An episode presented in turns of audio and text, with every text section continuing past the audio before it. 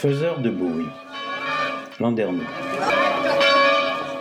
Ce mois-ci est celui du 236e anniversaire de la création de la profession de faiseur de bruit imposée par le célèbre Wanig Tanguy de Landerneau, un peu trop obsédé en janvier 1784 par la chanson de l'Eguinane, Kanan Eguinane ou Aguilaneuf, soit Audi l'an neuf.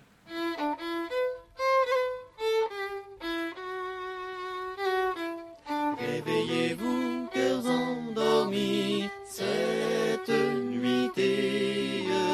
Réveillez-vous, cœurs endormis, cette nuitée. Nous vous souhaitons la bonne année, va donner-nous la guilane. La guilane, il est là-haut, sur la fenêtre. Tout petit cheval blanc, sans queue ni. Nous vous souhaitons la bonne année, va donner-nous la guilane. Si vous ne voulez bien nous... Diverses théories courent sur l'origine de l'expression faire du bruit dans Landerneau. Certains affirment que ce fut une réplique d'une pièce de théâtre à succès, Les Héritiers d'Alexandre Duval, jouée pour la première fois le 27 novembre 1796 par le théâtre français. D'autres, qu'il s'agissait des coups de canon tirés lors d'évasion de la prison de Brest, entendus jusqu'à Landerneau, ou enfin, plus probable, que cela remontait à la tradition des charivaris, un rituel social bruyant et cathartique, existant au moins depuis le XIVe siècle.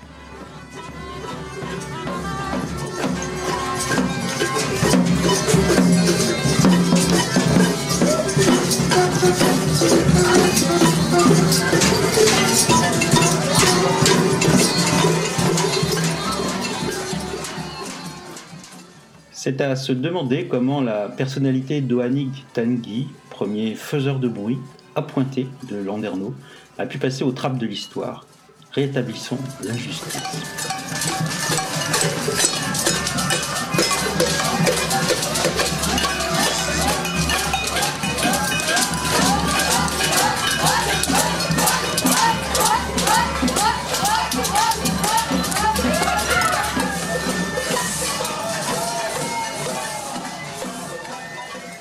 Sommes à Landerneau le 31 décembre 1784, en milieu d'après-midi.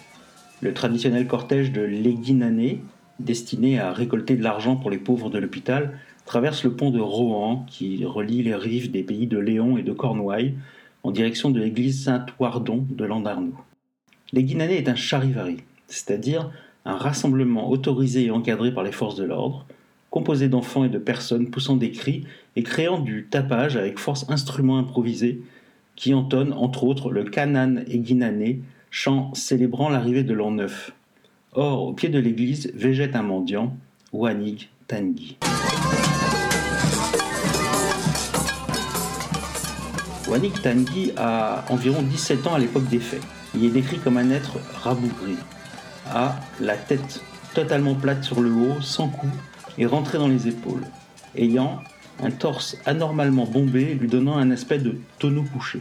Il faut préciser qu'ancien ouvrier tâches et épisodique des filatures de craie, les toiles de lin, il a perdu son emploi six mois plus tôt après s'être pris une bobine de fil de plusieurs dizaines de livres sur le crâne, ce qui l'en aurait fait rétrécir d'autant d'une dizaine de centimètres. Sous la protection miséricordieuse du chapelain de l'église, François-Joseph du Rosel de Beaumanoir, curé de Mézel, évêché de Bayeux, il vit depuis de la mendicité place Saint-Julien, à Landerneau. Si Wanig, affligé de constantes migraines, est fameux, ce n'est pas pour la qualité de sa conversation, mais parce que les habitants de Landerneau éprouvent une réelle compassion pour son sort. Nombre d'entre eux ayant même accepté à sa demande incessante, et c'est son seul propos depuis l'accident, que l'on l'appelle du prénom breton de fiacre, qu'il s'est choisi peut-être à cause du bruit émis lors du choc. Lorsque Wanig, en cet après-midi de la Saint-Sylvestre, entend approcher le charivari, et au fil de la montée du son du cortège, il sort de sa torpeur habituelle pour se tenir la tête entre les mains. La douleur causée par les chants et les bruits métalliques des casseroles et autres bouts de fer devient pour lui vite insupportable.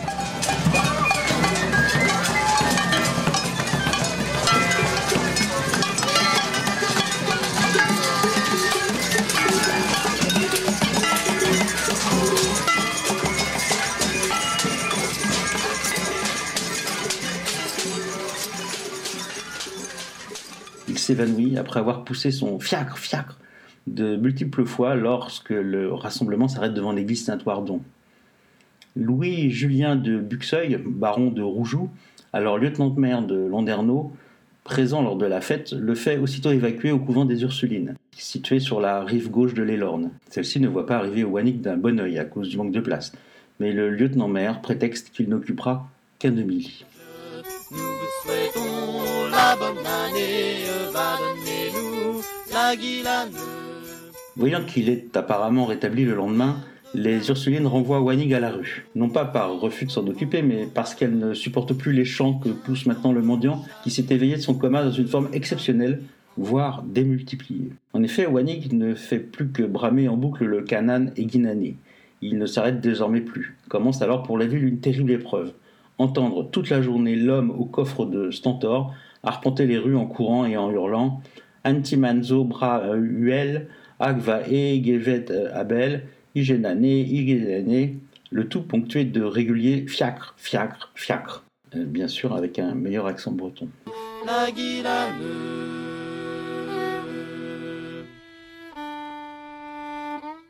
Le 3 janvier, Wannick dérobe deux casseroles sur le marché à un marchand ambulant, et la situation devient vite intenable. Le lieutenant-maire et le sénéchal envisagent de le faire interner sous la pression des Landernéens, mais le très respecté curé de Mézel, son protecteur, s'y oppose.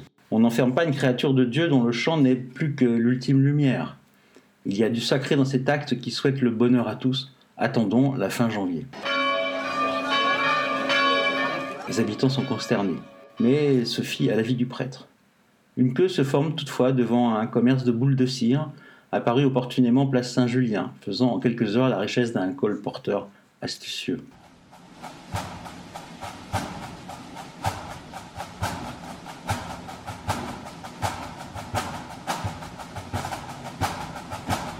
Janvier 1784 restera longtemps gravé dans les mémoires de la ville en tant que longue période de bruit qu'il fallut endurer.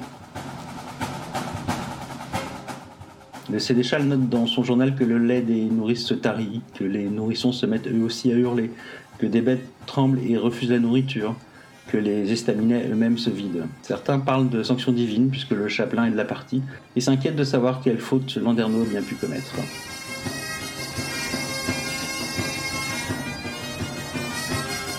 Des gens de Léon commencent à regarder par-dessus les lornes ceux de Cornouailles de travers et vice-versa. Les péchés des autres ont dû traverser le pont, murmure chaque camp. La tension devient forte en ville tandis que Quanic continue de chanter à tue-tête dans les rues et les moindres venelles, bondissant au coin de chaque quartier, assourdissant le passant. Seul point positif, pigeons, corneilles, mouettes et goélands désertent tôt la ville, mus par ce mystérieux instinct des volatiles pressentant les calamités, ou simplement parce qu'ils n'en peuvent plus.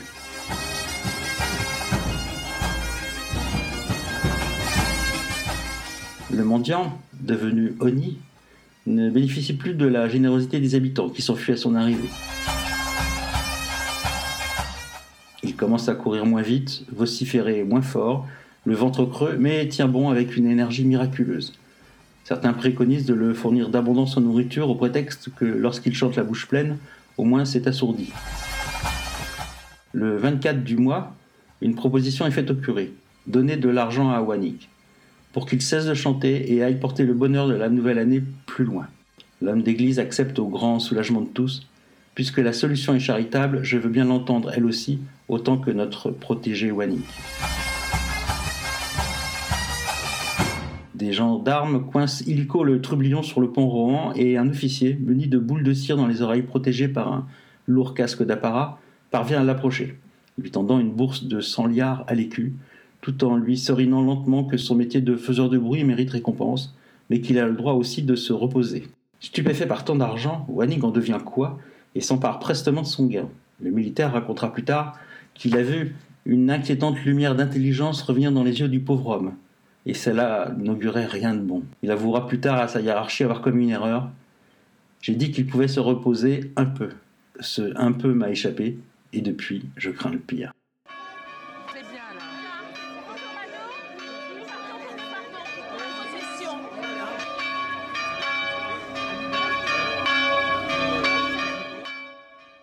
Les musiciens ambulants de la ville protestent, car eux sont payés pour chanter. Quelle est donc cette nouvelle pratique? Refusant de généraliser le problème, on les réprime. De toute façon, estime le sénéchal, on ne les entendait plus lorsque Wanig était à fond. À la suite de sa rémunération sur le pont, Wanig reste silencieux durant plusieurs jours, puis disparaît de la ville. Des gazettes locales parlent alors d'une sorte de printemps de Landerneau. La ville revit, les volets se rouvrent, les passants réinvestissent les rues et les terrasses des auberges. Une certaine gaieté fébrile s'empare des habitants.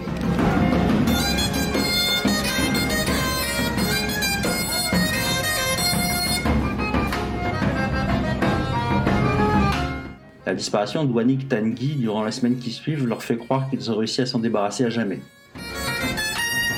De façon inattendue, le faiseur de bruit de Landerneau repointait la son dès le mois de mai à Bezit-Saint-Gonogan pour la procession solennelle, le Tour de Saint-Gonogan, ayant étonnamment acquis de la parole, de l'esprit et le pire, de la malice.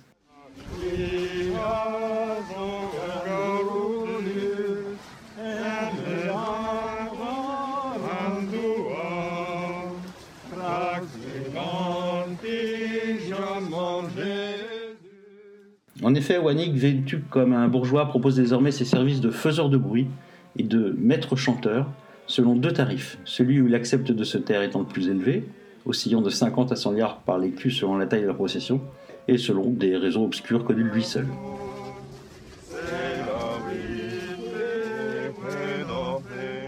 Ne parvenant à le faire taire chaque fois, les marcheurs se cotisent pour payer, préférant la rançonnade à la chansonnade.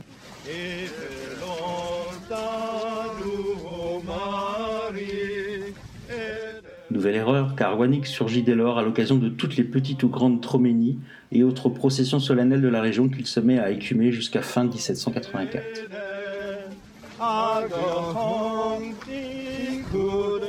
On subit son éruption, infatigable et déterminé, portant belle parure et en bon point d'homme bien nourri, à Gwenou, à Bourbriac, à Lochlé-Nolé, à Envik, à Tolé, à Landelot, à Locmaria, à Quimper, à Plouzané, Toujours on cède et le paie pour être exempté de ces vociférations.